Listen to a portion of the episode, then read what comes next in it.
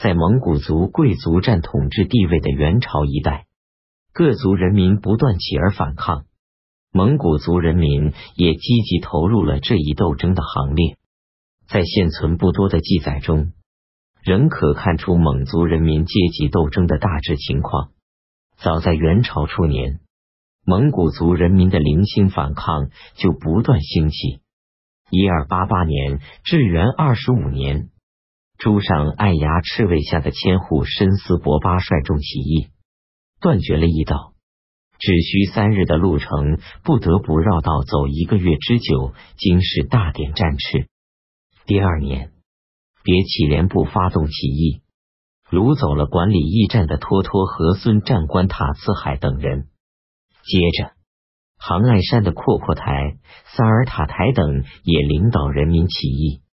占领了三处驿站，俘虏了托托和孙，原始明安传。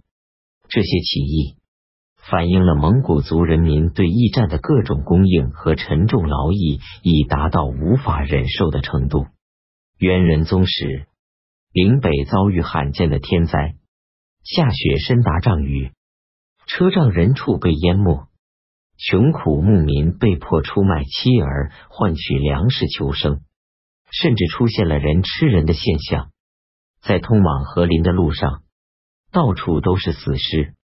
驻守北边的士族常常因官吏克扣断保，衣食无着，对蒙古族统治者的愤懑在天灾之年集中爆发了。岭北的驻军和晋王爷孙铁木儿的部民纷纷起而暴动，由于他们未能互相配合。很快就遭到元朝统治者的镇压，起义者或者被处死刑，或者被加等杖罚，流配到远方。一三五一年至正十一年，红巾军大起义爆发，从此掀起了全国各族人民对元朝统治者规模巨大的阶级搏斗。蒙古族人民也加入了斗争的行列。一三四七年九月。巴林部内哈斯纳海、突鲁河伯等已先发动起义，起义者截断了岭北的驿道。十月，又有一连指达而返。一三五二年，皇太子爱太师里达腊的五头下领地中也发生了暴动。次年，金山一带也发生了武装斗争，打死了前往镇压的诸王智尔哈朗。刘福通所领导的红中军在一三五七年分兵三路北上。当中路红中军从大同向漠南进发的时候，汪古统治者领地内的灭里部同时发生了反抗赵王暴政的起义。起义者攻进王府，杀死了赵王的替身。赵王巴都铁木儿化妆脱逃，得以幸免。一三六年。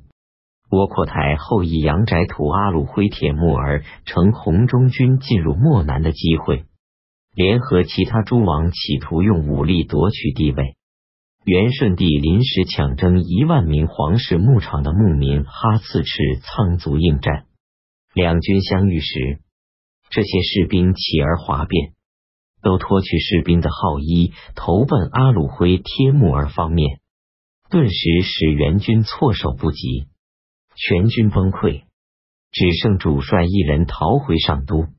蒙古族游牧民由于居住比农民更加分散，又处在诸王纳言的分割统治之下，因此很难连成一气，结成一支联合的反抗力量。起义是自发的，很容易被统治者各个击破。然而，蒙古族人民不顾统治者的残酷镇压。